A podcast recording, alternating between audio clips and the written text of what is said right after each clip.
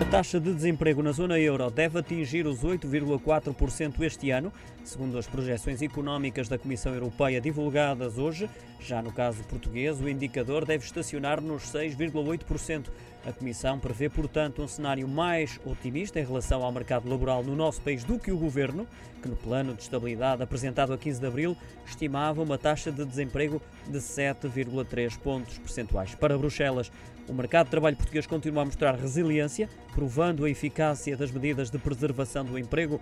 Como exemplo, o relatório menciona o efeito limitado do último confinamento no desemprego e nos registros em centros de emprego. Ainda assim, houve um significativo decréscimo nas horas trabalhadas, algo consistente com uma subutilização do trabalho, a característica mais visível desta crise no mercado laboral. A Comissão Europeia estima um retorno do emprego e da taxa de desemprego aos níveis pré-pandémicos em 2022, perante a melhoria da atividade económica.